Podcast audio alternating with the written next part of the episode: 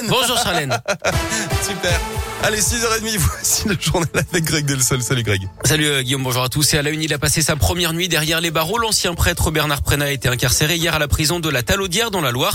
C'est dans ce département qu'il résidait depuis sa condamnation en 2020 pour des agressions sexuelles commises sur des mineurs dans les années 80.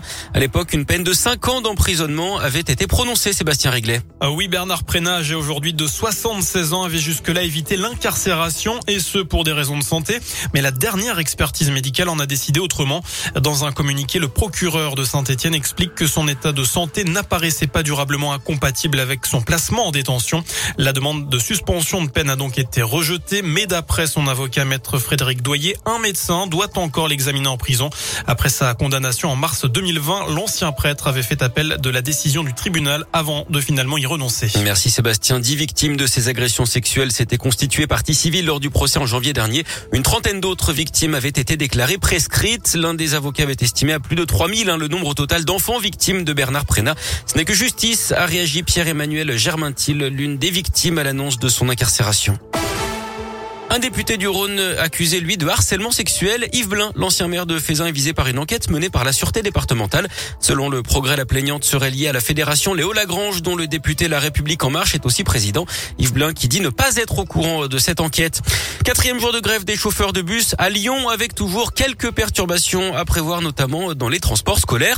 Grève également aujourd'hui des agents de sûreté à l'aéroport de Lyon-Saint-Exupéry. Attention, hein, si vous devez prendre l'avion aujourd'hui, le temps d'embarquement risque d'être un peu plus long que d'habitude.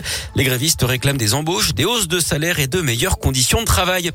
Les Dalton prêts à enterrer la hache de guerre dans le progrès. L'un des membres du collectif lyonnais, connu pour ses rodéos et ses actions à la prison de Lyon-Corba récemment, explique que le groupe est prêt à rencontrer le maire de Lyon, Grégory Doucet, à visage découvert et sans costume, et même à s'excuser si les problématiques de leur quartier sont réellement prises en compte. C'était l'événement hier soir, l'arrivée du Beaujolais nouveau. Pas de mise en personne cette année à Lyon à cause du Covid, mais on a quand même célébré la tradition, notamment à Beaujeu, capitale historique du Beaujolais. Julien de Normandie viendra lui déguster le millésime 2021 aujourd'hui euh, sur place. Le ministre de l'Agriculture qui vient rencontrer des vignerons et visiter le centre de recherche Sicarex qui mène des expérimentations pour lutter contre le changement climatique. Du sport du foot et cette nouvelle qui a fait l'effet d'une bombe hier, Juninho serait sur le départ.